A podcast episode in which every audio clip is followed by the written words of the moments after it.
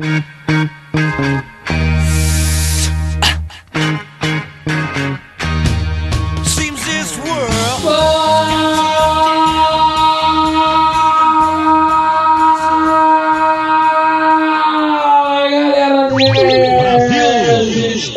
Mais uma vez para conversar com vocês no nosso bar, no Bar dos Nerds, toda semana para conversas muito interessantes sobre o mundo da cultura pop e da cultura nerd.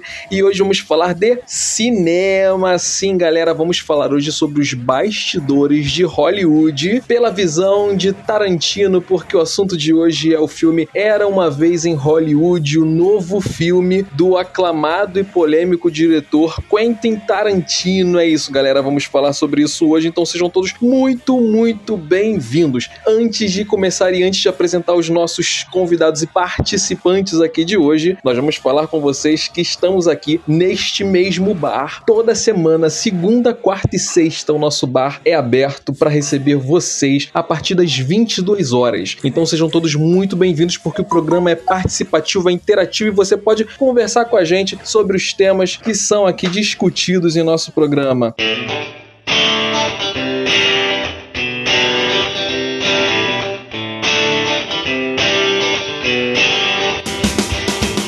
Então, galera, vamos começar isso aí. Para começar, vamos apresentar os nossos bardos nerds de hoje. E hoje aqui comigo eu tenho a queridíssima Babi. Fala, Babi. Só digo uma coisa: Tarantino sabe muito bem como tacar fogo nos navios. É isso.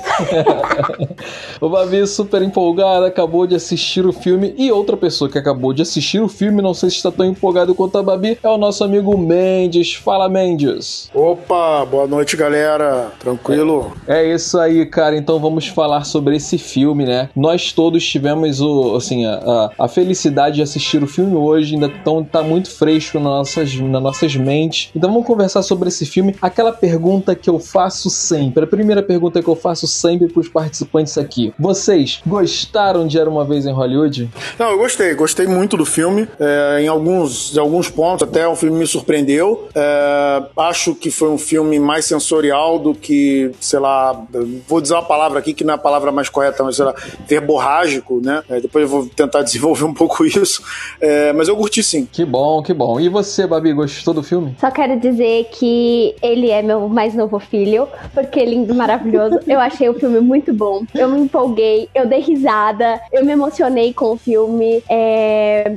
Deu uma cutucada em certas feridas, que foi muito bom também. Houve boas críticas. Eu gostei de como ele construiu várias referências como ele utilizou as referências na história, foi ótimo. Vamos, vamos conversar mais. Ah, legal, legal. Então vamos, vamos é, discorrer o assunto e aí a gente vai explicar, a Babi vai explicar isso, tudo que ela falou aqui, que ela sintetizou, ela vai dizer em, em, em detalhes por que ela gostou tanto do filme. O Mendes também vai dizer as críticas que ele tem e eu também vou falar um pouco desse filme, mas já vou dizer, respondendo a minha pergunta, que eu gostei do filme, eu achei um filme bom. Tava esperando mais em virtude do trailer, e mas é um filme bom, é um filme cheio, como a Babi falou, de críticas a, a, Hollywood, né, ao cinema, porque assim, a gente sabe que o Tarantino é esse lado B de Hollywood e ele tem as críticas dele, ele conseguiu explorar isso muito bem no filme. Mas vamos então falar sobre isso em detalhes. Antes de a gente explicar o que a gente achou ou não do filme, é bom a gente falar pra galera aí que esse programa vai ser recheado de spoiler, vai ser spoiler para todo lado. Então, se você não assistiu o filme, mas está preocupado aí, não gosta de spoiler, sai daqui, sai daqui aqui agora, corre pro cinema, assiste Bora. o filme, depois você volta aqui e vai ver a gravação desse programa com o nosso queridíssimo Geladeira, que tá aí nos bastidores. Aliás, não tá hoje nos bastidores, mas sempre está aí gravando os nossos programas, editando, e vai ser aquela edição linda, maravilhosa de sempre. Depois você assiste lá no bardosnerds.com barra podcast e você vai ter a lista dos mais de 50 programas que a gente tem, todos editados, e esse daqui a pouquinho vai para lá. Então primeiro assiste o filme, mas se você não liga para spoiler ou se você já viu o filme, fica com a gente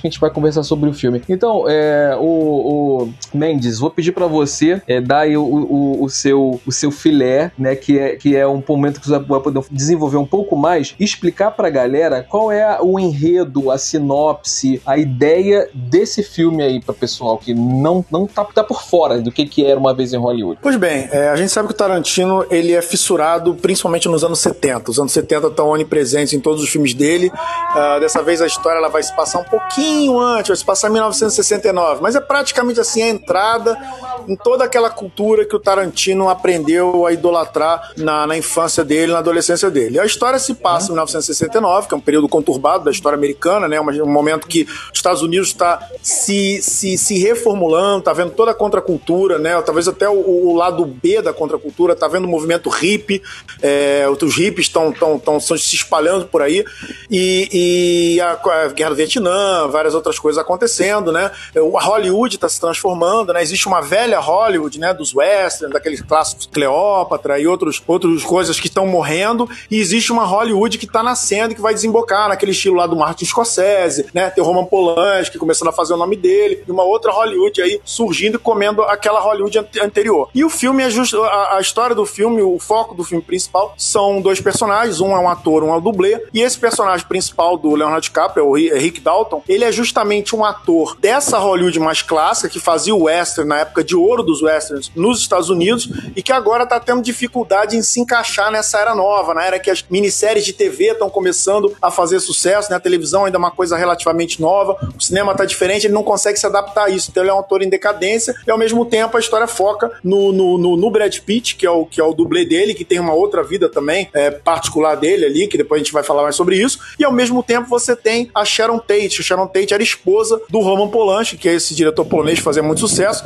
E a Sharon Tate, ela, na, na, na ela vai, ela, ela morre, né, na, na vida real, ela morre é, lá na frente, porque ela, ela é uma, uma, uma estrela em ascensão, e ela vai ser morta pela gangue do Charles Manson, que também aparece no filme. É, a gangue do Charles Manson é uma gangue de, de fanáticos, né? O Charles Manson, ex-delinquente juvenil, que depois quis ser um sucesso em Hollywood, não conseguiu, ficou com raiva desse produtor que, que, que, que recusou o trabalho dele, o produtor que morava na mesma casa que o Roman Polanski e a Sharon Tate iam morar depois, né? E na, na, na vida real ele, ele manda é, a gangue dele matar a Sharon Tate e, e, aliás, ele manda quem estiver na casa, né? Quem estiver na casa. No final, quem morre é a Sharon Tate que tá grávida de uma criança. Então esse é o, esse é o background do Muito bem, exatamente. É um pouco assim da, da visão de, de, do Tarantino, um pouco de, de ficção ali que ele colocou, mas isso aí eu queria falar antes, antes de, eu, de, eu, de eu passar a bola para Babi, que isso não é uma das minhas críticas, o fato dele ter feito alterações, porque ele foi muito feliz em colocar esse título no, no filme que já deixa claro que o, aquilo não é baseado em fatos reais, não é um documentário, é um conto de fadas, né?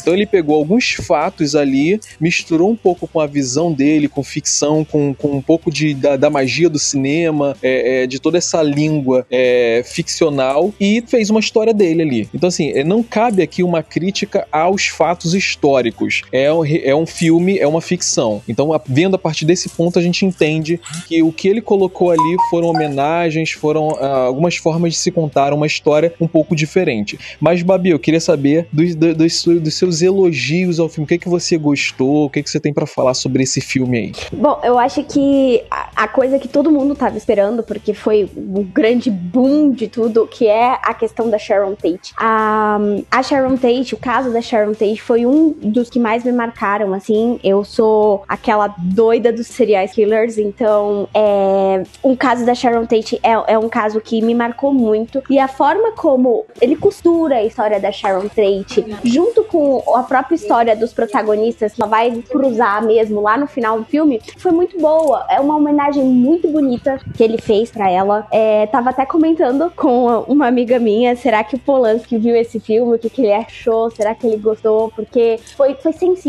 É, eu não sei se eu esperava isso do Tarantino, porque a gente tem aquela visão do Tarantino de violência, de, de, de, de, de coisas escabrosas, de sangue, isso e aquilo, mas eu achei que foi tão doce, tão, tão delicada a, a, a homenagem que ele faz pra Sharon Tate nesse filme, que eu fiquei realmente muito tocada nessa parte. E eu acho que é o que todo mundo tá esperando, né? É o grande ápice de tudo. E tanto que tem uma cena mesmo no filme que um pouco antes do ato final, que ele faz uma metalinguagem, né? Tá passando. Acontece, aliás, isso muito no filme. Você assistir filmes dentro do próprio filme. E aí tá passando algo na televisão. E aí o, o, o personagem do filme fala: Então tá aqui agora o que vocês tanto estão esperando para ver. Que é o ato final, que é, vai desembocar na, no que a gente tanto era, que é a, a dramaturgia mesmo do que aconteceu com a Cheryl e tal. Mas eu gostei muito, muito dessa, dessa homenagem. Eu não sei se tocou tanto vocês quanto me tocou, mas eu fiquei muito feliz com o que ele fez, de verdade. Bom, antes de, de passar novamente a bola pro Mendes para ele comentar isso que ele levantou no começo, que a Babi falou sobre a Sharon Tate e o que a gente esperava, né? É, essa é uma das minhas críticas, o Mendes também vai falar sobre isso, é, mas essa é só, só passando por alto, essa é uma das minhas críticas. É, o filme é uma crítica leve, tá? Mas é, a gente viu ali uma trinca de atores é, como protagonistas lá no cartaz, nas fotos, e todo mundo tinha essa expectativa de que o filme ia abordar o que aconteceu com a Sharon Tate.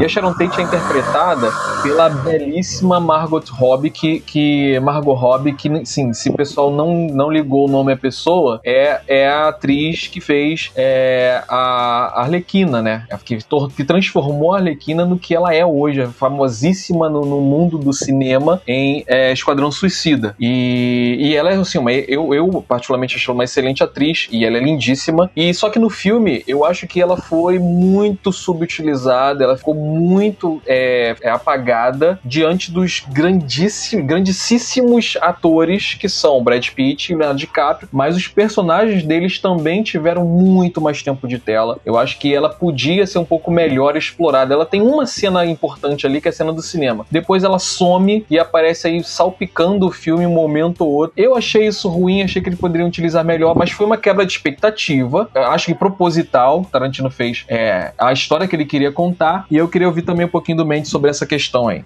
É, assim, o filme é... esse é um filme, é, como eu disse no início do programa, ele é um filme muito mais sensorial do que um filme assim de um roteiro é, coeso a la Pulp Fiction, por exemplo. Né? Houve um tempo que o Tarantino era mais roteirista do que diretor. Quer dizer, ele sempre foi um grande diretor, mas em que o Tarantino diretor você via roteirista. Hoje é o contrário. E dessa vez, o que ele, o que ele quis fazer a princípio foi criar uma espécie de experiência sensorial nossa por uma Hollywood, por essa Hollywood, pelos, pelo, por filme, por, por, por, por, assim, é como se fosse assim, você entra, como a própria Babi, falou, né?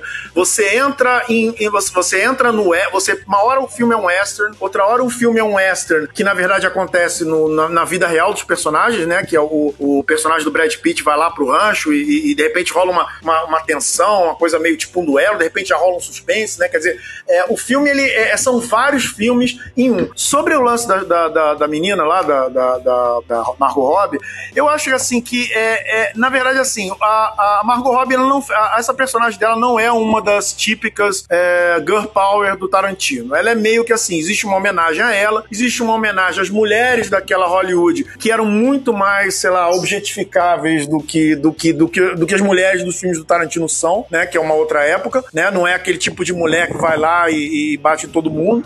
É, eu não sei, é, mas assim, eu acho que o filme ele, ele, é, eu acho que ela acabou servindo um pouco como é, como boi de piranha pra gente achar que o filme ia ser uma coisa e no final acaba sendo outro. O filme na verdade é sobre os dois personagens principais, é sobre o Rick Dalton e é sobre o, o, o, o dublê dele, né? Eles, eles carregam o filme nas costas, o arco deles é o, digamos assim, é o, é é o trilho que nós vamos atravessar para poder seguir toda a viagem rumo a esse final que ele está nos reservando. Mas no caso dela, realmente assim, ela é a donzela indefesa, a donzela em perigo, ela e, e a própria Sharon Tate assim, não era uma grande atriz na época, né? Ela era uma, uma mulher muito bonita que começou fazendo uns papéis interessantes, namorava um diretor de peso e acabou sendo assassinado de uma forma brutal e isso acabou de uma certa forma imortalizando o nome dela. Legal, interessante ah, essa eu visão. posso colocar só uma coisinha antes de mudar de assunto? Sim. É... Mas eu nem ia mudar de assunto. Como... Eu, queria, eu queria saber o que, que você achou da, da, dessa, da mulher, nesse, da visão, assim, da, da mulher como protagonista apagada nesses filmes. Se você também concorda com o Mendes que não era a vez dela aparecer. Ah, então, eu achei que você ia mudar. é, mas eu, eu concordo com o Mendes. É, é, eu acho que o, o Tarantino, ele quis realmente brincar com isso. Tanto que eu falei sobre aquela cena que o, o que ele joga na tela da TV, ele passa uma cena de filme e o próprio autor e o próprio ator fala: "Agora a gente vai agora a gente vai mostrar o que vocês não queriam ver". Porque é esse o gancho. A, a, a personagem da Sharon Tate, a Margot Robbie, tá ali exatamente para você criar essa tensão do tipo, a gente vai ver, a gente não vai ver. E quando a gente vê o Charles, o, o Charles Manson ali já interagindo com o Polanski e com a, e com a Sharon, no começo, um pouco bem no começo do filme, a gente tá nessa expectativa o tempo todo de ver, de ver. E, e assim, é, já colocando uma outra questão, esse filme não é tão violento quanto os filmes que a gente costuma ver do, do Tarantino. A gente não vai ver. Isso é uma ótima observação. Tanto sangue, a gente não vai ver tanta coisa. E assim, o filme tem 2 horas e 40. E, cara, só vai ter violência mesmo, como a gente costuma ver em filme do, do Tarantino, sei lá, nos 30 minutos finais do filme, nos 20 minutos finais do filme. E a questão da gente ficar nessa coisa do, meu Deus, a gente vai ver, cadê, cadê aquela coisa do Tarantino, cadê o, sangue, cadê a pancadaria e a gente não vê e vai chegando no final e a Sharon tá ali, a gente sabe o que acontece com ela. E, então, ela é exatamente esse, é esse clima para você ficar ali, ó. Ele faz uma homenagem com ela ali naquela cena do cinema, que é muito legal, porque você vê os filmes que a Sharon Tate fez mesmo, ela sentada assistindo os próprios filmes. É muito bonita essa cena, fiquei muito emocionada com ela. É, eu achei de uma delicadeza tão absurda do Tarantino essa cena, que eu fiquei real mexida. E, e a gente tá ali naquela expectativa, ele tá criando aquilo o tempo todo, mas, né? é, uma hora vai ter que falar esse spoiler aí, gente. Mais pra frente, Misa. deixa pra, mais Misa, pra frente. É, não, ó, estamos te avisando já, hein?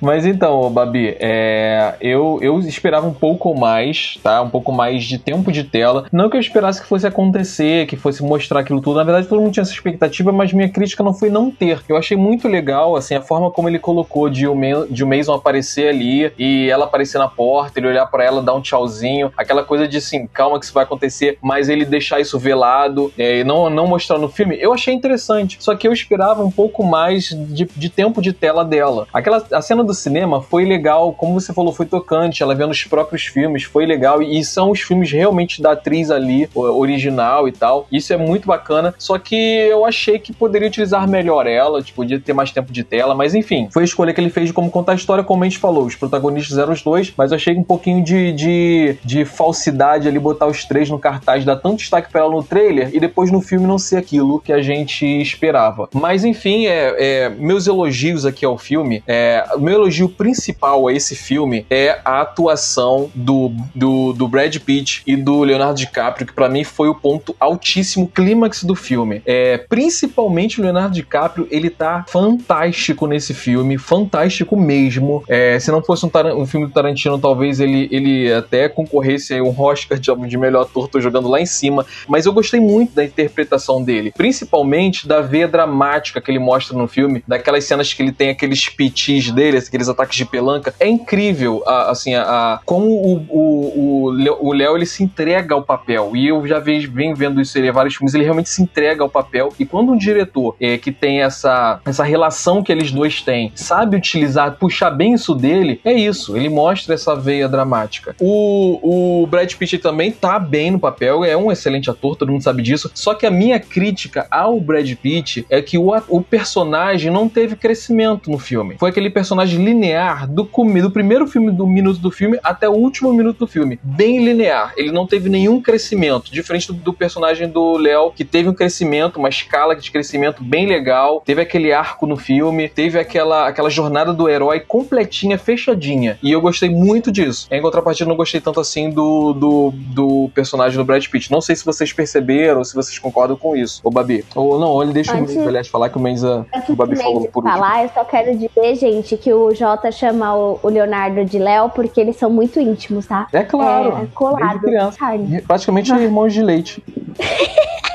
É, sobre, sobre o Brad Pitt, é, eu concordo com essa observação sua, mas eu acho que, assim, faz, senti faz sentido dentro da proposta do filme. Na verdade, o, a jornada do herói é do Leonardo DiCaprio. O personagem do Brad Pitt praticamente é um sujeito que vaga, é, tipo assim, o cara que supostamente matou a esposa, né? Sabe se não, se sim, vive meio fugidio, vive fazendo esses trabalhos, assim, é, é, digamos assim, trabalhos menores, né? Ele é um dublê, mas ele também mal visto por, por pelo comportamento que ele tem, e ele vive essa vida meio errante, assim, do cara que mora no trailer com pitbull, sabe? E, e as coisas não mudam, porque na verdade, assim, o, o sentido da vida dele, de um certo modo, é a companhia do, do, do, Dalton. O Dalton é como se os dois meio que um completassem um ao outro, sabe? Principalmente o personagem do Brad, Brad Pitt. Brad Pitt é casado com, com, por assim dizer, ele é casado com, com, com o Rick Dalton. É, então eu acho que isso aí, tipo assim, é, é faz parte, assim, é, é, é importante pro arco do Leonardo DiCaprio Esse, essa coisa do personagem do Brad Pitt, que ele é meio que o herói errante, ele é o cowboy errante, ele é o, ele é o, ele é o Clint Eastwood do, do Sérgio Leone, entendeu? Aquele cara é o, é o, é o homem sem nome, sabe? É aquele, é o típico cowboy do, do, desse tipo. Ele, é, ele é um cowboy no filme. Ele, é, ele é o cowboy do filme, entendeu? Ele é aquele homem errante que ninguém sabe de onde veio, ninguém sabe pra onde vai, tem poucas palavras, Pô, é, não, não quer se prender a ninguém. Fala, Tanto desculpa. que ele se identifica muito com o personagem que ele tá lendo no livro, que é um, que é um cowboy forasteiro. Mas você tá falando do quê? Do Leonardo ou do, do, do, do Brad Pitt? Do Leonardo. Tá falando do Brad Pitt, né? Não, não, não. O caso, não, eu tô falando do Brad Pitt. Não, no caso do Leonardo, de fato, ele se identifica, mas no caso do Leonardo é diferente, porque aquele cowboy do, do livro, ele é diferente do cowboy do Brad Pitt. O cowboy do Brad Pitt é um cowboy é, a lá Homem Sem Nome do Clint Eastwood e Sérgio Leone, entendeu? Ou aquele tipo, tem vários outros filmes aí que tem, que eu não tô lembrando de outras referências. Que tem também animes, esse mesmo tipo de personagem. Aquele cara, aquele cara que, tipo assim, ele tá sempre na mesma vibe, poucas palavras, dá porrada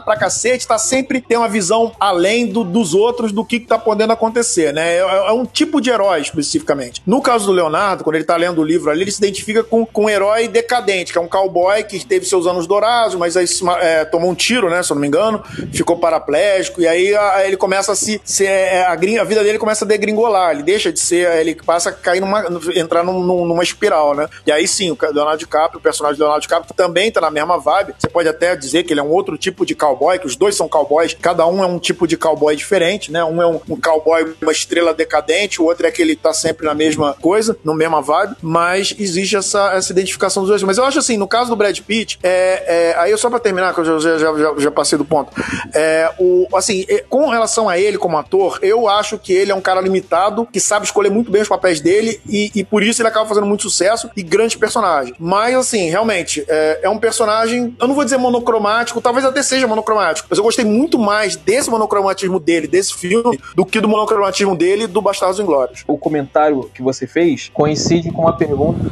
muito interessante que o Misa fez. Antes de falar essa pergunta, eu quero aqui dar boas-vindas aos nossos é, ouvintes que estão aqui sempre. Seja muito bem-vinda, nossa queridíssima amiga Jéssica. O nome dela é Jéssica, eu já falei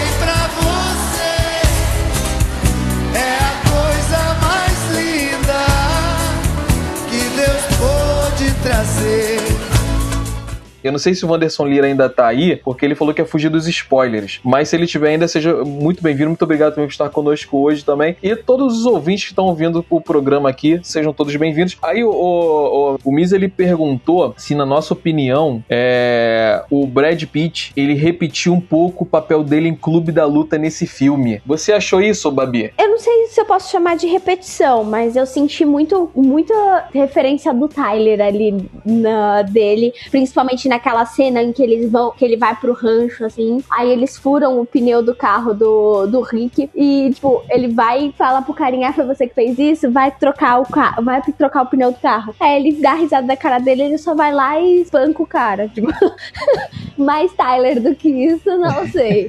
Mas eu senti um pouco, assim, da referência, da, da, daquele resquício de Tyler nele. Eu não sei se é porque também é um, era um personagem que é violento, porque o personagem dele é muito engraçado engraçado. Eu, eu gostei muito da interação entre Leonardo DiCaprio e o Brad Pitt. A, a, o laço de amizade que eles têm um com o outro é uma coisa assim. É, é muito engraçado, porque eu não sei se eu ficava com ser Tarantino, eu ficava com medo de, tipo, mano, eles vão sair na porrada uma hora. Ou se eu, tipo, ficava real emocionada. Mas assim, com o passar do tempo, a gente vendo a lealdade que o, o, o personagem do Brad Pitt tem com o Rick, que é o personagem do, do Leonardo DiCaprio, é muito bonito de ver os dois interagindo e tal. Quando o, o Rick tem as crises dele de tipo, nossa, eu não consigo, eu não sou mais a mesma coisa, eu não sou mais o mesmo homem, eu não sou mais o mesmo ator, o mesmo profissional. E aí o personagem do Brad Pitt vai lá e fala: Não, cara, você é fulano de tal, você fez isso, você fez aquilo, você é, bom mesmo no que faz, você não pode, você tem que se lembrar de quem você é e tal. É muito legal o apoio emocional, eu gosto muito da interação dos dois, mas eu também achei que o foco da história, é, o grande, o grande, a grande jornada mesmo do herói era a do, do Leonardo DiCaprio.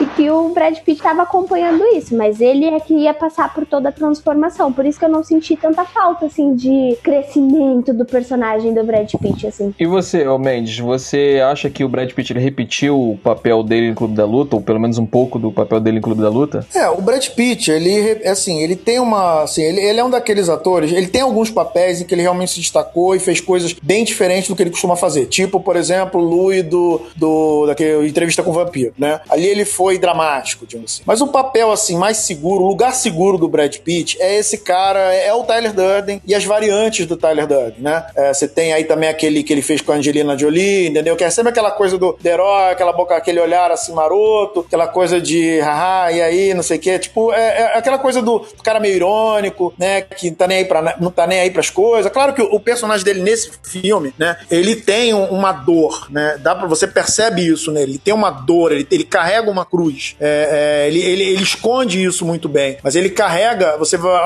à medida que você vai vendo o filme, você, você sente que ele carrega uma cruz ali, né? E, e, e, quem, e quem segura a cruz junto com ele é o Leonardo DiCaprio. Eu acho que isso, assim, isso é bem legal na construção do personagem. Mas, assim, sim, eu concordo que, assim, ele é, é aquela vibe que a gente já conhece do Brad Pitt de vários outros projetos. E que na qual ele costuma sair muito bem. É, eu, eu particularmente, eu achei o personagem dele. Assim, o Brad Pitt, ele, ele, assim, eu acho ele um excelente ator. Gosto muito da atuação dele, mas eu realmente acho que ele é um ator, como o Mendes falou, um pouco limitado é, em fazer personagens diferentes. Não sei se é exigência, se ele já, já se encaixou ali, se enquadrou ali é, no, no, numa, num, num limite que, que os atores já pedem, os diretores já pedem aquilo dele, ou se realmente é dele isso. Mas ele tem os trejeitos que ele faz ali com o maxilar, com a boca, que aquilo é repetitivo. Eu, eu vi muito disso em aquele filme é, Corações de Ferro, se, se não me engano, é esse o título. É, que ele tem esses trejeitos, ele faz exatamente. Então eu vi esse personagem dele, eu via o mesmo personagem ali de Corações de Ferro, e isso me incomoda um pouco. E aí tem essa repetição dele. Diferente do Leonardo DiCaprio, que eu já vejo um dinamismo maior ali. Mas enfim, é, agora eu vou voltar aqui pra uma coisa que o Babi falou, que eu queria falar sobre isso lá no começo. Eu vi falou já um Mas ó, só, só te interromper um segundinho, Fala só aí, te interromper, desculpa. É, não vamos, vamos, de, não vamos deixar de citar que o Alpatino, ele, ele, ah, ele mandou bem no filme também. Bem falado, tá... bem, bem, falado, já, cara. Por... Já,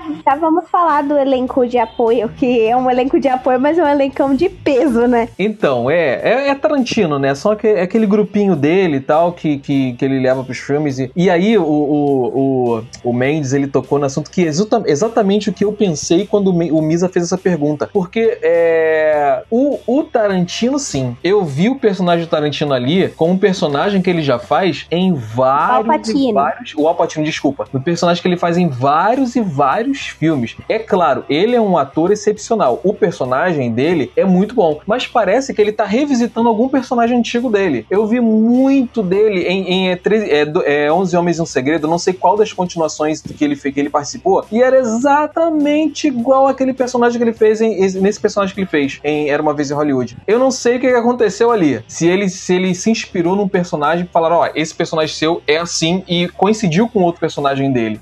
Mas eu senti uma, uma repetição ali no personagem do Alpatino. Não sei se vocês concordam. É, eu não vi 11 Homens e o Segredo, então não posso falar. ah, eu não lembro muito desse filme, então. Bom, então fica não, aí. Não pro, vou comentar. Eu acho, eu acho que o elenco de apoio foi muito bom. E foi um elencão de apoio, né? Que, nossa, ele chamou Alpatino, ele chamou a. Nossa, me fugiu o nome. A Dakota Fanning. É só gente de super não, nome. Eu acho que são pessoas extremamente talentosas. Nossa, Alpatino, então, meu pai.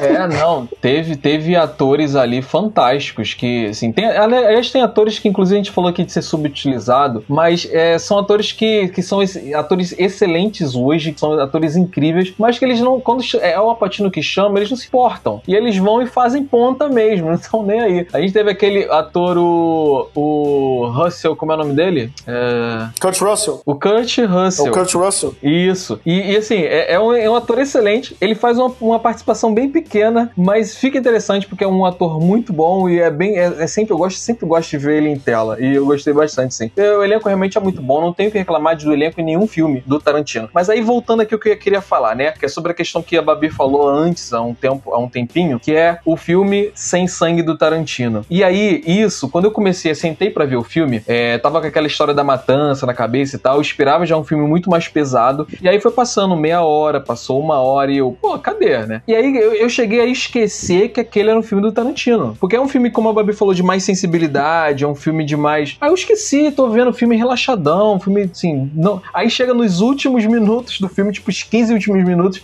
Ah, tá, tá aí. Esse é o filme do Tarantino. Mas eu, eu gostei do Tarantino sem sangue. Eu gostei desse filme dele mais leve. Eu não sei se vocês queriam ver mais sangue e, e acham isso uma crítica. Tu, tu gostou também, Babi, desse, desse detalhe? Então, a questão de que não é querer ver sangue, mas a questão é que a gente espera ver sangue o tempo inteiro, né? É Tarantino que a gente tá falando. E aí, quando não veio, eu me surpreendi com um, um, um tracinho de veia cômica que ele tem. E muito boa, por sinal, porque eu ri horrores nesse filme. Em cenas que eu não achei que eu daria risada, mas eu dei muita risada. O Leonardo DiCaprio tem várias cenas cômicas maravilhosas, um alívio cômico maravilhoso. Tem cenas também um pouco mais violentas que na verdade vira cenas engraçadas e, e é, é, muito bom ver esse lado dele, de saber que ele tem uma versatilidade em, outra, em, outra, em outro aspecto, ele consegue trazer um, um, um ar novo. E eu acho que isso me surpreendeu muito, porque eu passei duas horas e vinte ali de filme, sentada, relaxada, dando risada, me emocionando, porque ele tem uma veia é, dramática muito boa também, esse filme, é, me divertindo. Depois foram 20 minutos de filme de Tarantino e acabou de um jeito que deixou meu coração extremamente quentinho. Saí assim, muito emocionada do filme. E depois tem uma mini cena pós-crédito ali também, que é muito engraçada, do Leonardo DiCaprio. E cara, não sei, eu me senti muito bem com esse filme, mesmo não sendo um tarantinesco, digamos assim. E tu, man, sentiu falta do sangue nos primeiros, nas primeiras duas horas e vinte de filme? Na verdade, não. Eu esperava mais ou menos isso mesmo. Acho que a única grande surpresa é no final, que você espera um banho de sangue, ele acontece, mas não do jeito que a gente acha que vai acontecer. É, espero que o Misa não esteja aqui. É, mas é, é, Pois é, né, Misa? É, mas assim, é, mas a pegada do filme, o que o filme pretendia ser, eu, eu era mais ou menos aquilo que eu esperava, né? E eu, eu gostei muito da, da, da, da, hora que o Bruce Lee aparece. Primeiro que a imitação que o cara faz do Bruce Lee é fantástica, né? Muito perfeita. E essa, e essa tara que o Bruce Lee tinha por lutas reais, assim, ele tinha um, certo desdém por essas lutas que as pessoas fazem em campeonatos de artes marciais, que você não atinge o oponente. Então ele tinha muito mais fissura, por exemplo, pelo boxe do que por um campeonato de karatê. Infelizmente o MMA não existia naquela época, tenho certeza que ele adoraria o MMA. E aí eles fazem o Bruce Lee, justamente esse Bruce Lee, né? Que ele começa a falar sobre a. a, a, a... Eu não lembro, ele tá lá treinando os caras, os dublês oh, e tal. Ele tá falando dessa, dessa coisa do. Fala, desculpa. Desculpa te interromper, cara, mas assim, porque eu quero dar um destaque especial para essa questão, mas antes da gente chegar nela, esse, é... porque para mim isso aí é o elefante branco na sala, entendeu? Para mim é. Eu vou te explicar, explicar depois pra vocês por quê. Mas antes de a gente falar sobre isso, eu queria só falar mais uma coisinha, só trazer duas curiosidades aqui sobre o elenco, que a Babi falou, a gente tava falando aqui sobre o elenco de apoio e tal. Então, só duas curiosidades sobre o elenco, é que eu não percebi quando vi o filme, eu só vi isso depois, é, talvez porque eu tenha visto o filme na, em casa, eu baixei o filme para ver. Aliás, uma curiosidade particular aqui, é que eu tô vendo o filme, né? eu tô assistindo o filme aqui em casa, e aí eu vi, eu vi ronco, ronco, assim, ronco, gente roncando. E eu pensei, cara, será que tem alguém roncando aqui perto, meu vizinho? Eu dei pause no filme e parou. Então, assim, tinha alguém do lado da câmera dormindo e roncando. Então, as pessoas, por favor, não, não dormam e ronquem do lado das pessoas que estão filmando o filme pra gente assistir depois. Então, por favor, tenha esse respeito. Mas o, o uma Teve curiosidade. dormiu no filme. uma curiosidade sobre o elenco de apoio é que, que eu não percebi é aquela menina de Stranger Things, né? Aquela menina que faz a. A, a menina nova que entrou na, na, na, última temporada agora de Stranger Things, que ela, que ela é uma garota inteligente, esperta, que vê todos os enigmas e uhum. tal. Então, que é a Maya. A, do, a vendedora de sorvete. Isso, a Maya Walk, o nome dela, eu acho que é assim que se diz. Ela tá nesse filme. E eu não percebi, só percebi depois que eu fui ver aqui na internet. Não sei se vocês perceberam. É, ela não, ela não é a quarta hiper. Ó, oh, gente, spoiler. Ela não é a quarta hippie que vai lá pra matar o pessoal é, lá na casa. Ainda até agora não ela vai é. embora.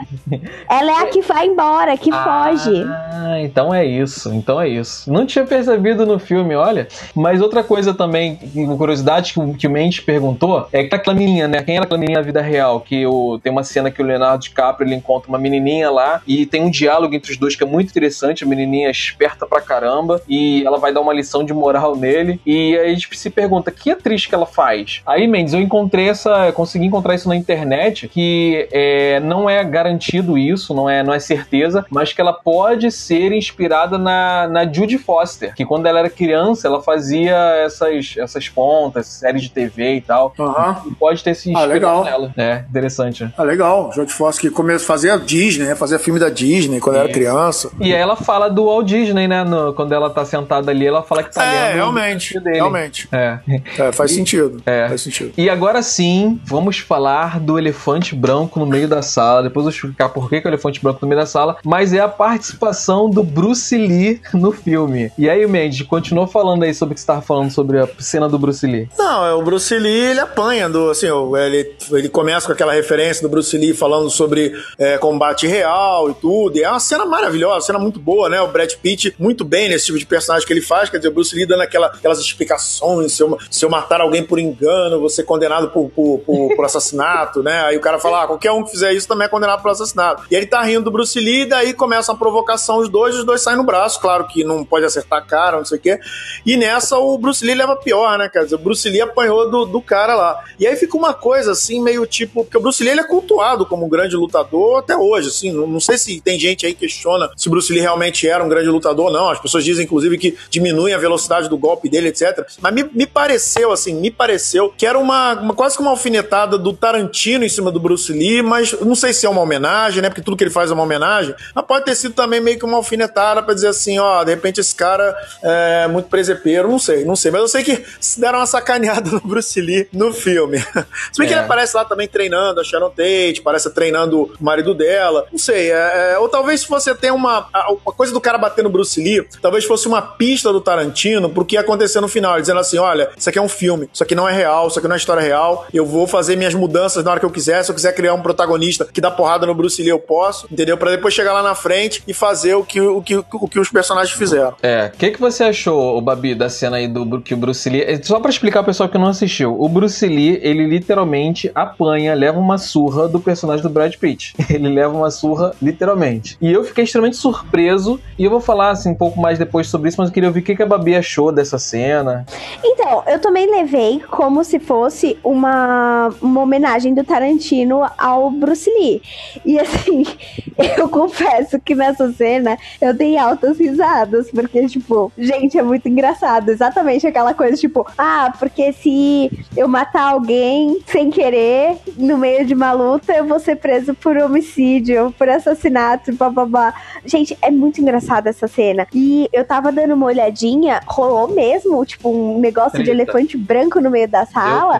Porque é, a família do Bruce Lee não gostou nada não dessa homenagem. Eles acharam que era uma... É, a filha pediu, falou pro, pro Tarantino pedir desculpas publicamente pelo que ele fez. Porque, querendo ou não, o Bruce Lee tá um pouco satirizado nesse filme, não tá? Eu Um senti. pouco? Não, o Bruce Lee, o Bruce Lee nunca apanha. O Bruce Lee nunca apanha nos filmes. Não sei se tem, deve ter tido algum filme assim no, no início, nos inícios da carreira dele que ele apanha. Mas assim, o Bruce Lee tudo bem, ele leva porrada, mas ele sempre leva melhor. Tudo bem que nesse filme assim não é to- 100% surra. Teve momentos ali que a coisa ficou meio igual pra igual, mas no fim das contas o Brad Pitt bateu nele, né? E foi, É. aliás, uma coreografia muito bacana. É, mas o que É, então, e tem até, Fala, e tem até aquela fala da, da, da moça que chega, que é a, a menina lá do set que chega e fala assim pro carinha: Ah, porque o dublê tá batendo no. tá dando uma surra no, no seu astro, no principal do seu filme. Aí ele vira e fala. Aí o Bruce Lee para e fala assim: Bruce Lee, é, eu nunca apanho, eu nunca levo uma surra. Tipo, ele tá muito satirizado, mas eu achei engraçado, eu achei a homenagem válida. Só que a família do Bruce Lee não curtiu, não. Não, o que que acontece? É, eu, eu também ri da, da, da cena, até no trailer, né? Tem essa cena, eu ri da cena, é a parte que ele tá falando. E ele fala. Ele, é, porque assim, é pro pessoal entender, né? O pessoal que tá ouvindo a gente não viu o filme. O Bruce Lee é na época que ele faz o filme e que ele faz o Cato em Besouro Verde, né? Que tem, teve aquela refilmagem de Besouro Verde mais atual. E aquele personagem que faz o co- co-protagonista, é, no, no original, era o Bruce Lee. E aí ele tá no set de filmagem, ele tá falando todo mundo lá. E aí, e aí começam a falar que ele. que e perguntar quem ganharia se você lutasse com o Mahatma Ali. Não é Mahatma Ali que falam? Mohamed Ali. Isso, Muhammad Ali. Mohamed Ali. Mohamed Ali. Quem, quem, luta- quem ganharia se você lutasse com Muhammad Ali? Aí ele, fa- aí ele, ele falou: Não, mas eu não, isso não aconteceria e tal. Ah, mas se acontecesse? Aí ele sugere que ele ganharia. Aí o Brad Pitt começa a rir da cara dele. Fala que ele seria só uma manchinha no calção. Não é nem uma manchinha no calção do, do, do Ali. Aí os dois começam a, a- a discutir e aí tem essa briga entre os dois. Aí, é, na primeira. São, são três rounds que eles propõem. No primeiro round, o Bruce Lee dá uma voadora e ele cai. E muito fácil. No segundo round, ele já percebeu os movimentos do Bruce Lee. Aí ele joga o Bruce Lee no carro e ele ganha. E aí tem, e tem o terceiro round que fica o embate entre os, entre os dois. E aí a luta é parada. É, aí, como a Babi falou, a Shannon Lee, a filha do Bruce Lee, ela não gostou. Assim, ela falou que se sentiu incomodada no cinema. E ela disse que, que, o, que ela fez o pai dele para ser arrogante, exibicionista e não alguém que batalhou muito para conseguir estar ali, né? Diferente de alguém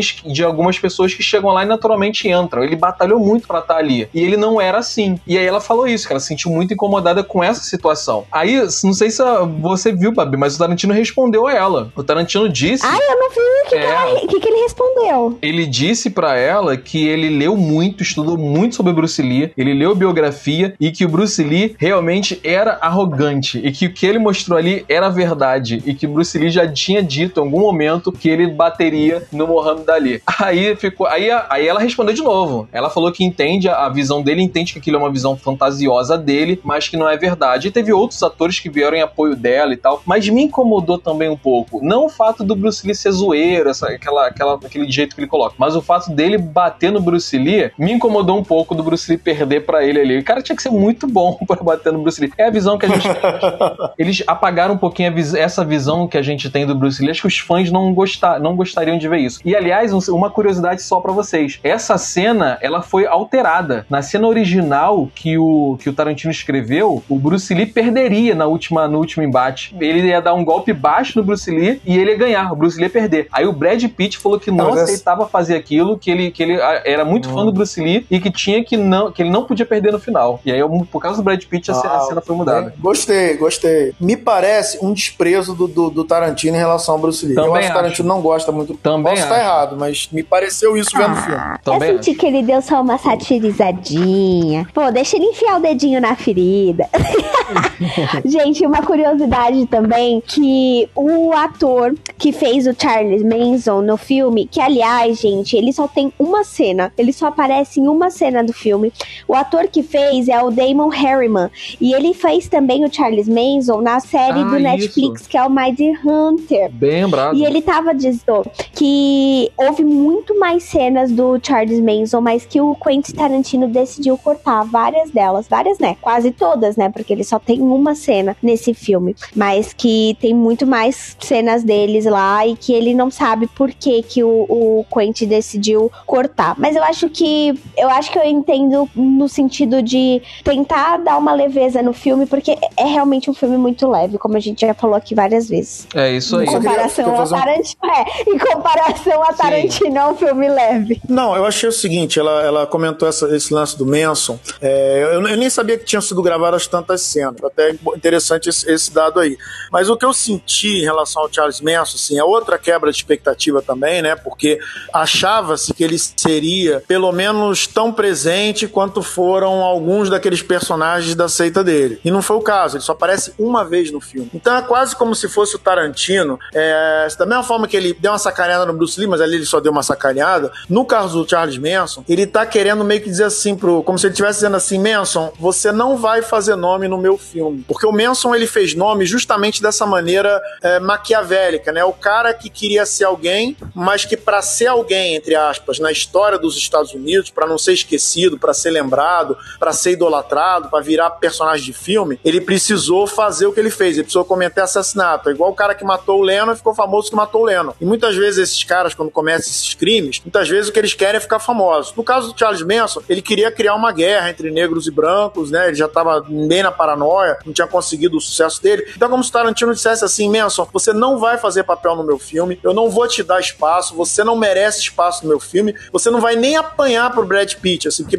Bruce Lee pelo menos apanhou pro Brad Pitt. Você nem isso vai, você não vai apanhar pro Brad Pitt, você não vai aparecer, teus, os, os seus, os seus seguidores são muito mais importantes para você no meu filme, o Tex é muito mais importante, a menina é muito mais importante, você não tem importância nenhuma, a única coisa que você vai fazer é, é ir pra casa da menina, voltar, acabou, tchau, benção, entendeu? Achei bem interessante essa postura dele. Muito, muito interessante essa visão aí. Eu, eu, eu, se ele realmente pensou isso, eu concordo totalmente com ele e é bem legal é, esse ponto de vista que, que tu apresentou. Aliás, é o Carlos César, ele chegou um pouquinho depois, eu acho, de eu ter dado as boas-vindas à galera. Ele tá saindo agora que ele vai estudar. Boa noite, Carlos. Um bom estudo para você e não, não esqueça de assistir, de ouvir o restante do programa gravado e tá com a gente aqui no próximo programa. E agora? Então. Vamos falar sobre o plot twist, a coisa que é, todo mundo vamos, esperou. Vamos, mas deixa eu só fazer uma crítica geral antes da gente entrar nesse detalhe para encerrar. Uma crítica geral aqui. Uma coisa que me desagradou muito no filme é, é o filme foi muito arrastado, foi muita enrolação, teve muita cena desnecessária que podia ter cortado. Não tinha a menor necessidade desse filme ter 2 horas e 40. Tem cena ali que é o Brad Pitt de carro e fica uns 3 minutos ele rodando de carro com uma música e não tem propósito a cena. Poderia, poderia ter cortado, poderia ter um minuto, tirasse um minuto e meio de cada cena desnecessária, de rodando de carro, de falando com gente que não, que não, não acrescenta nada, cena que não acrescenta pra história. Podia ter cortado e aí você teria um filme mais enxuto, mais interessante. Talvez por isso o carinha que tava do lado da câmera tenha dormido. Mas eu achei um pouquinho, um pouquinho alongado, um pouquinho enrolado esse filme. É a minha maior crítica a esse filme. Mas se ninguém quiser falar sobre isso, vamos sim para. Não, eu falo, eu falo fala, só um pouquinho. Bem, só um pouquinho. Não, eu acho o seguinte: primeiro que, assim, você não é o único que faz essa crítica. É, alguns críticos, um dos meus críticos preferidos, Mark Kermode, ele costuma dizer muito isso: que todos os filmes do Tarantino seriam muito melhores se ele cortasse, sei lá, dois terços do filme. Né? Então a opinião dele falou isso do Django, falou isso do, do, do Oito Odiados e, e, e, provavelmente deve ter falado desse filme, eu não vi ainda. É, no meu caso, a minha, assim, minha opinião pessoal para esse filme, eu até acho que, assim, às vezes, eu se estivesse vendo em casa, eu ve, veria esse filme em duas partes. Né? Eu até acho que, aliás, uma, uma observação interessante, veja esse filme no cinema. Eu não sei como é que é ver em casa, mas assim, para mim fez muita diferença por, pelo fato de ser um filme sensorial. E sendo um filme sensorial, então, assim, às vezes uma cena que, que tá alongada demais, é, é, o objetivo da cena é ela mesma. E, e, e eu acho que a força de muitos filmes do Tarantino, principalmente os últimos, e esse filme em particular, assim, se você pensa o filme como um todo, você vai encontrar muitas falhas, você vai encontrar muitas barrigas, mas o forte do filme são os pequenos filmes dentro do filme, são as pequenas partes, né? É, é nas partes que o filme revela, digamos assim, a sua grandeza. Então essa, essa coisa dele andando de carro é como se fosse assim, ok, você tá ali no carro, escuta a música, curte essa estrada e, e, e, e sente o momento, entendeu? E, não, e não tenha pressa, entendeu? Uma coisa meio assim, eu acho que a ideia dele é mais ou menos fazer isso, né? Então talvez, assim, tenha uma lógica dentro, inclusive, da proposta do filme, que não é ser um filme muito coeso sob o ponto de vista do roteiro, né? Ele não é coeso, ele é bem esparso, ele é bem, ele é bem a experiência dos personagens e você vivendo a experiência dos personagens do que necessariamente um roteiro mais coeso, tipo qual é, por exemplo, o Pulp Fiction. Então, para mim, faz sentido. Mas essa sua crítica, ela é uma crítica que muita gente faz ao, ao Quentin Tarantino. Beleza, eu concordo com Antes esse. Antes também da gente, da gente ir lá pro pro ponto pro ponto chave do filme, é, eu também queria comentar uma coisa. Quanto ao, ao tempo de filme, para mim, 2 horas e 40 é muita coisa. Eu acho que filme com tanto quanto tanto tanto tempo assim, como foi Ultimato, para mim eu também achei que foi muita coisa. Eu acho que é muita coisa, mas foi um filme que 2 horas e 40 eu sentei e assisti assim tranquilo, não vi o tempo passar. Foi um filme que foi delicadinho, gostosinho assim para mim. Foi foi na manteiga. E o que eu queria comentar é que eu acho que eu já falei aqui várias vezes que eu não costumo assistir filme. Não costumo assistir produções dubladas. E esse filme só tinha dublado aqui em São Paulo. E eu queria morrer, porque eu queria legendado, mas eu assisti. e eu, eu ri tanto com a dublagem. Ficou muito boa. Eu, eu, eu fiquei muito feliz com a dublagem de verdade. É, eles são boca suja. A gente tá falando de um filme do Tarantino, mais uma vez vou dizer isso. Eles são muito boca sujas tem uma, tem uma fala do, do, do Leonardo DiCaprio que eu acho que se ele falou assim uns 20 palavrões em uma frase, foi pouco. Ele desata falar assim palavrão e foi sem censura nenhuma. Eles dublaram do jeitinho que tava, muito legal. E outra coisa foram as expressões. É final dos anos 60, gente. Então as, as gírias, as expressões é. são muito diferentes.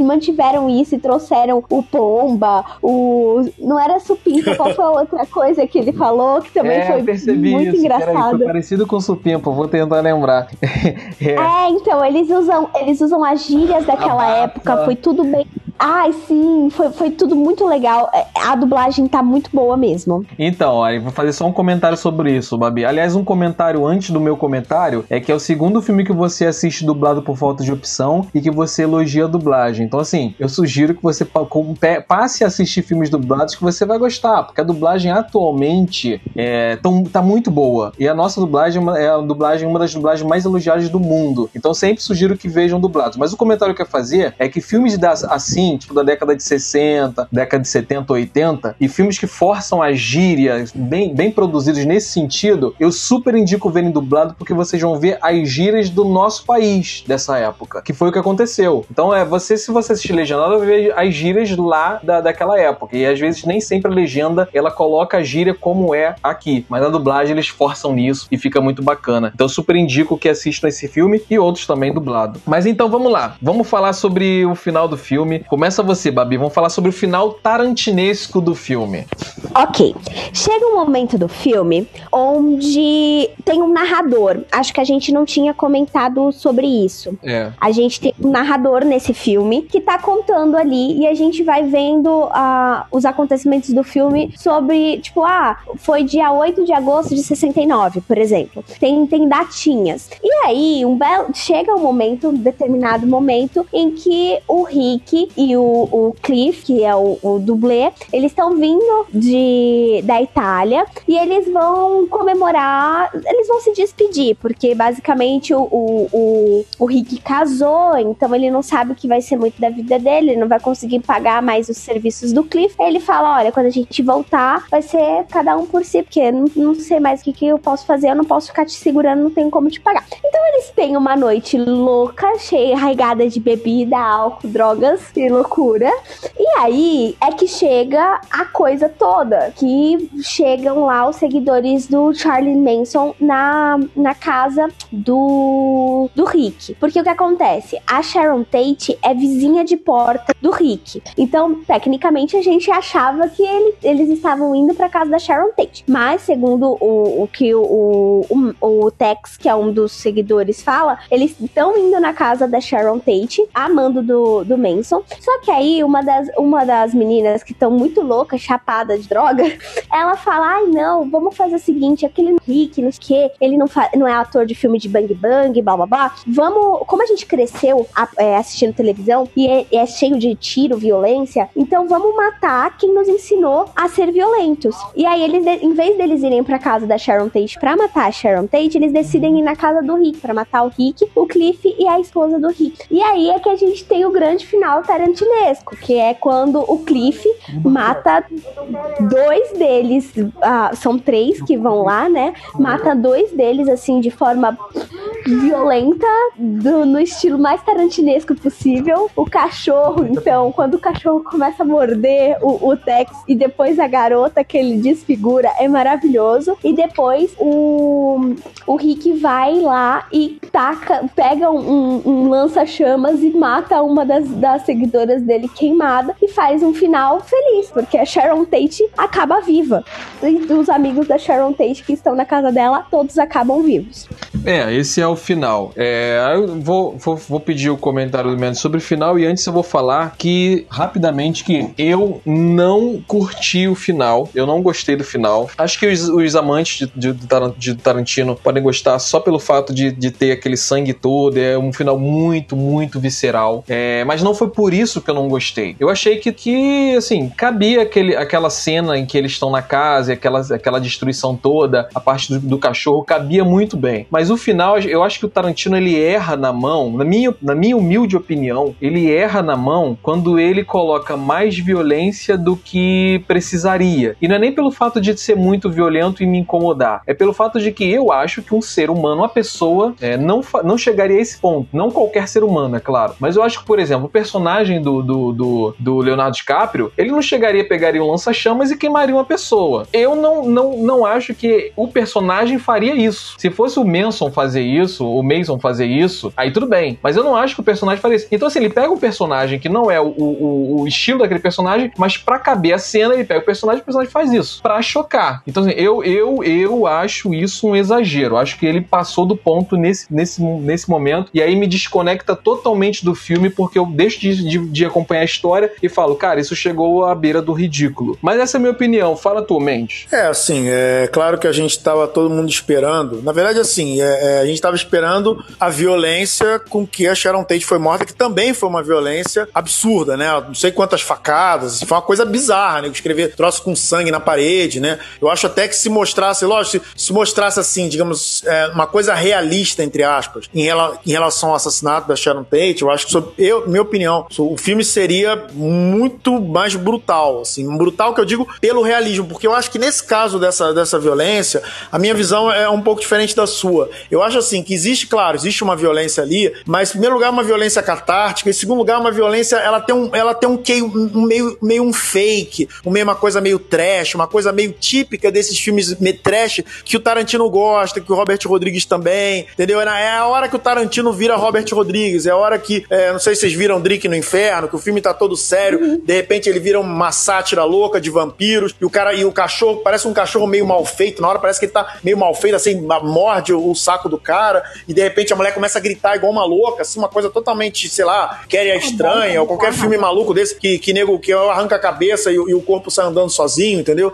Então é uma coisa que vira, vira uma coisa meio gore, meio, meio sacana, assim. Eu acho que o que o Tarantino quis fazer ali é o seguinte: ele quis assim, eu vou sacanear a gangue do Manson. O meu filme não, meu filme é mais um filme sobre vingança. Agora sim, eu já, já, já vinguei, já me vinguei dos nazistas, já me vinguei do, do sul dos Estados Unidos, já com o Klux Klan, agora eu vou, vou me vingar da gangue do Manson. Então tem essa coisa meio catártica, típica do filme dele. E aí tem essa cena lá do lança-chamas, né? Que assim, que só tem graça porque você relaciona o lança-chamas do Leonardo DiCaprio do final com o lança-chamas lá atrás, né? Que na verdade é uma, é uma homenagem a dois filmes do Kurt Russell, mas aí é outro, de outro papo, né? Mas, é, é, é, mas assim, o, eu, vi, eu vi aquela cena muito mais como uma coisa meio trash, um momento trash do filme, do que uma coisa assim, é mais para chocar, né? Embora ele choque também. Só que a, minha crítica que eu faço é um pouco diferente da do Jota. É assim, ele sempre termina assim. Tipo assim, no, no, no, no ele terminou assim no, no Oito Odiados, é momento trash, entendeu? Da, da mulher lá morrendo, igual tem área estranha sendo enforcada. Ele terminou assim no Django, né? O Django dá um tiro na mulher, a mulher voa 30 metros, quer dizer, uma cena totalmente cômica, né? E depois tem a, a explosão lá, que é uma coisa meio, meio fake, meio, meio tudo. Então, assim, parece que chega um ponto do filme que o Tarantino corre para um ponto em que ele se sente seguro e ele meio que fica meio que fazendo a mesma coisa, entendeu? E então essa seria, não vou dizer crítica, né? Porque, mas assim, uma observação assim de, pô, de repente o cara poderia ter feito diferente. Eu acho que a grande sacada ali foi fazer um final diferente do que aquilo que a gente estava pensando e sacanear os Mansons, assim como ele sacaneou os nazistas. Para mim, essa foi a, a, a, parte boa da coisa toda. Antes, antes e eu até gostei da cena da tocha. Antes de tu falar, Babi, só um comentário, é uma pergunta, aliás. Vocês não acham que ele termina sempre com, essa, com esse gore, com, esse, com essa coisa que é, que é bem fake mesmo, foge totalmente da realidade, do contexto do filme? Vocês não acham que ele faz isso? Uhum. Porque se ele, não, se, ele, se ele não fizesse, os fãs iam cobrar, porque os fãs já esperam isso, os fãs não iam gostar, que ele se sente obrigado a incluir isso num filme, mesmo que fuja da coerência de toda a parte anterior, mas para dar assim, essa é minha parte do, do, do fanservice aqui, que se faltar, os fãs vão querer minha cabeça? Não. Não, eu não sei, porque assim, o filme, na verdade, porque essa, essa, essa mudança do clima do filme, ela, ela já ela acontece um pouco antes também. Só que quando ela acontece antes, geralmente ela acontece assim, tipo, ah, estamos na realidade, de repente entramos num filme, né? Você está na realidade dos personagens, e de repente você entra no filme do, do, do, dos personagens, que é um outro filme. Tipo assim, o filme. Mas assim, mesmo nas cenas reais do filme, é, você já tem um, umas coisas nessa direção. A hora que o, que, o, que o personagem do Brad Pitt entra no rancho, a coisa já cai um pouco pro fake, entra num suspense ali quando ele encontra o cara, sabe? Fica, é, começa a virar virar meio que um filme dentro do filme ali. O cara, porque o cara, no, o Tex no cavalo, vindo como se fosse, sei lá, o próprio Django no, no outro filme dele. Eu acho que tem uma. Eu acho que assim, eu acho que a ideia dele é essa. Ele, quer, ele gosta dessas, dessas viradas. Assim, ele gosta de chegar e dizer pra, assim pra você: olha, você tá aí achando. é, Você tá numa vibe e eu vou botar o filme numa outra vibe. E depois eu vou voltar botar pra vibe normal. Só que assim, sei lá, ele podia fazer isso de outras maneiras, entendeu? Ele, pra mim, ele tá se repetindo. Eu não sei. Eu não, eu, não, eu, não, eu não sei te responder essa pergunta. Se isso é uma coisa assim que ele acha que vai decepcionar os fãs, ou, ou se é um lugar que. É, se é um lugar que ele sabe que ele não vai errar ali. Se ele tentar uma outra coisa, ele acha que pode errar e acabar fazendo merda. Não sei. E o que, que tu acha, Babi? é só er- eu não sei se é só errar. Eu, às vezes é uma assinatura dele. Ele acha que é é aquilo que ele gosta de fazer e ele faz. E ele põe e acabou, sabe? É, mas é como o Mendes falou, exatamente. A gente já tava vendo coisas, por exemplo, cara, aquela hora que ele começa a bater no cara por causa do pneu, eu realmente achei que ele ia matar o cara na porrada. Real oficial.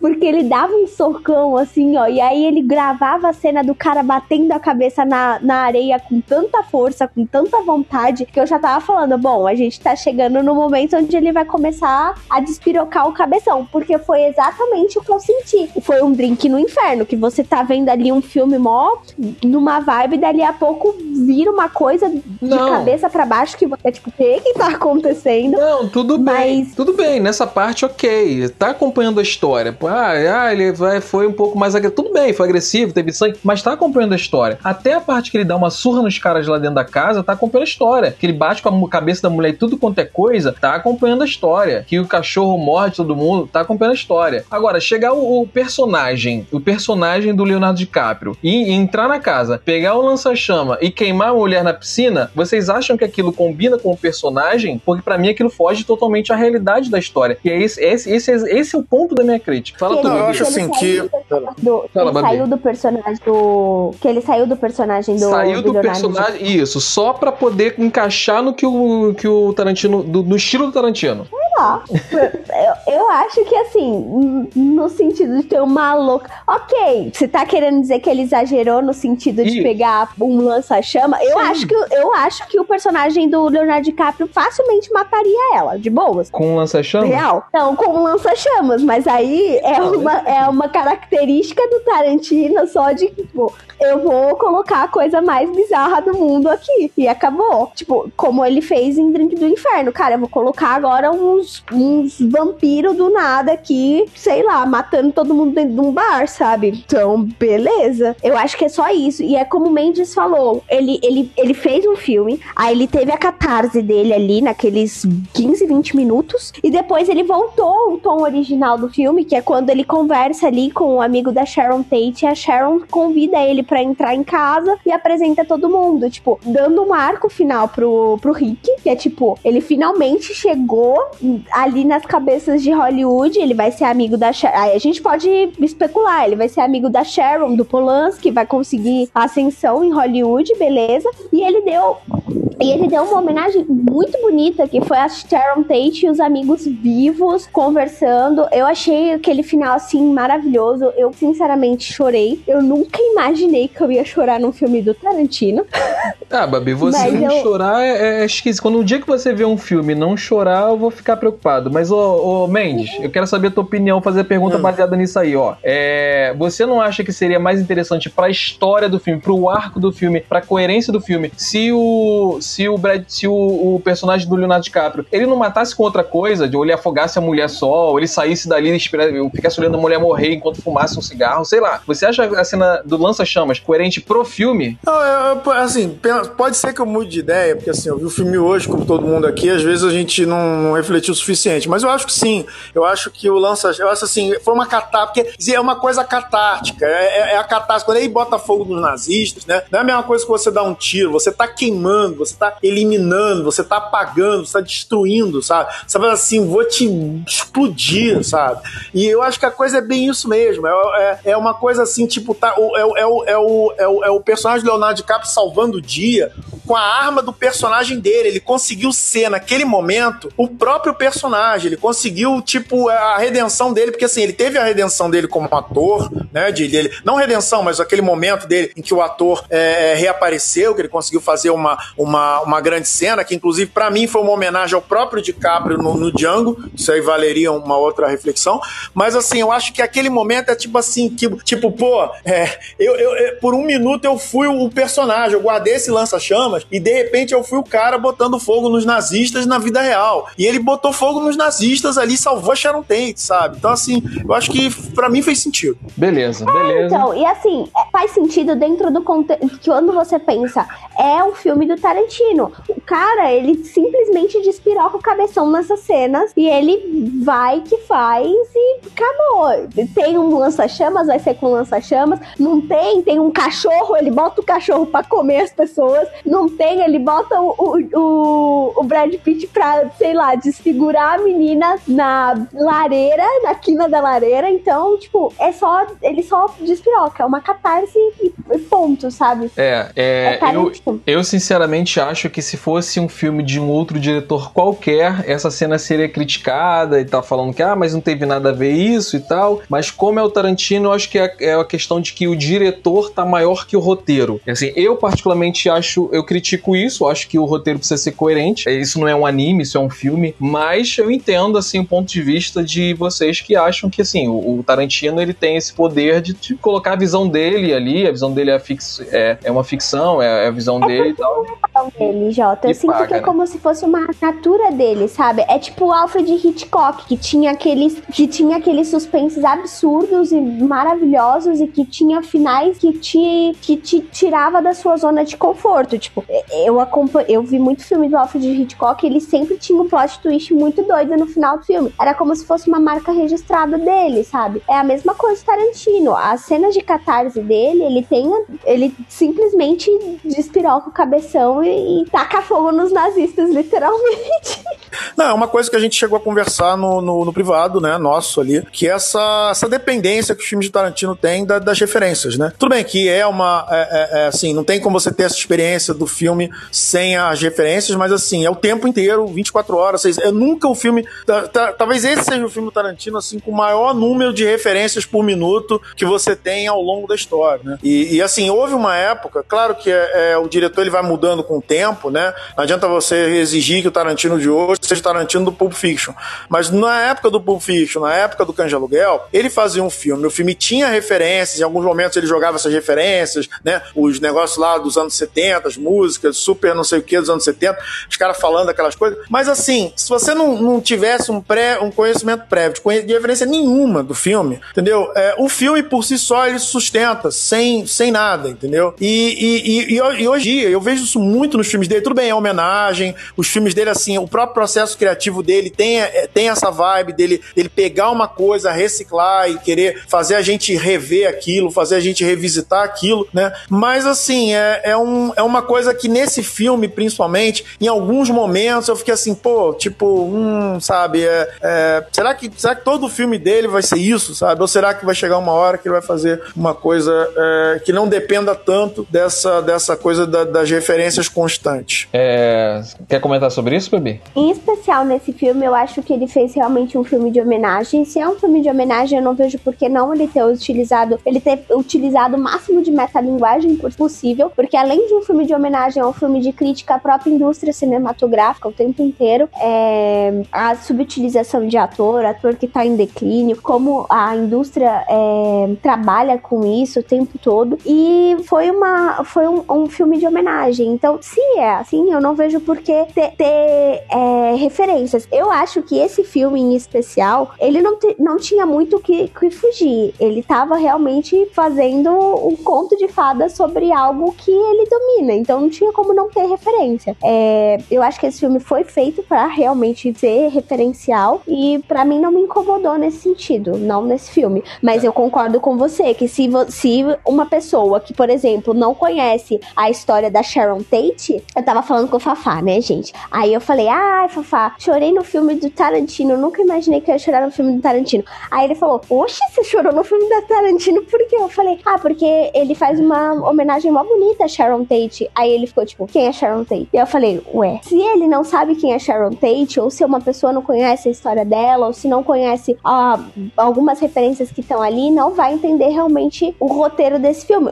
Esse filme é depende do, da, do conhecimento prévio da, das outras pessoas. Mas então, eu acho que ele foi feito pra ser referencial. Então, é. Só, só, só falar uma coisa, só, só, mas depois, depois de você falar. Tá, é só, só talvez você fosse falar isso que, que eu vou comentar. O, o que o Mendes quer dizer não é que o filme é, é, é ruim o filme ter referências. Não, é, o filme ele realmente tem que ter referências. O Mendes entende isso, eu entendo isso. O, a crítica aqui é que os filmes com referências, a gente tem vários filmes que são, que são baseados em referências. Se você tirar as referências, você ainda tem um roteiro coeso, você ainda tem um filme forte. Só que esse filme ele se apoia totalmente em referências. Se você tirar as referências, o filme desmorona, o filme cai. Então, assim, o roteiro é muito frágil quando ele se sustenta em referência. Tem cena ali que a cena é simplesmente referência, é quase que um filme documental, de tão referente que é, de tanta referência que tem filme. Então, assim, a crítica é essa. Eu também critico isso porque é, ele, ele fez um filme que algumas cenas é puramente referência, a cena existe ali por causa da referência e sem referência não faz sentido dentro do roteiro. Eu acho que o roteiro se perde um pouco quando ele tenta costurar algumas referências nele. Fala, man. Não, é assim, é, eu, eu, eu, eu acho assim que. Eu, eu entendo que esse filme, assim, se, se, fosse um problema específico, se fosse uma questão específica desse filme, é, porque esse filme realmente, assim, o filme ele, ele não é uma, uma história, assim, ele é muito mais uma viagem por um passado e por símbolos e por, por ícones, etc, etc, de, de Hollywood, para falar de Hollywood, para falar de Beverly Hills, para falar do cinema, do que necessariamente uma história, embora tenha ali uma história, mas é mais um arco, né? Como se fosse uma, uma experiência proposta, a gente vai vivendo o, o drama dos personagens e vai, e vai passando por uma experiência.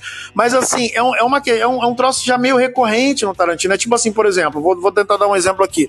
Você pega o final do, do, do Oito Odiados, aí tem lá a cena da mulher sendo enforcada e tudo. Se você não, se você, não disser assim, ah, isso é, foi feito baseado nesse filme, nesse filme, nesse filme, é, o final não é tão fodão assim, entendeu? É um final interessante. Mas assim, para ser fodão, tem que estar tá amparado com o fato de que ele tá fazendo isso inspirado numa outra coisa. Diferentemente até de alguns outros filmes anteriores, em que ele também usa as referências, mas que mesmo você sem saber nada sobre a referência, você vai curtir a cena no Kill Bill. Tem várias cenas ali que eu nem imaginava o que que era.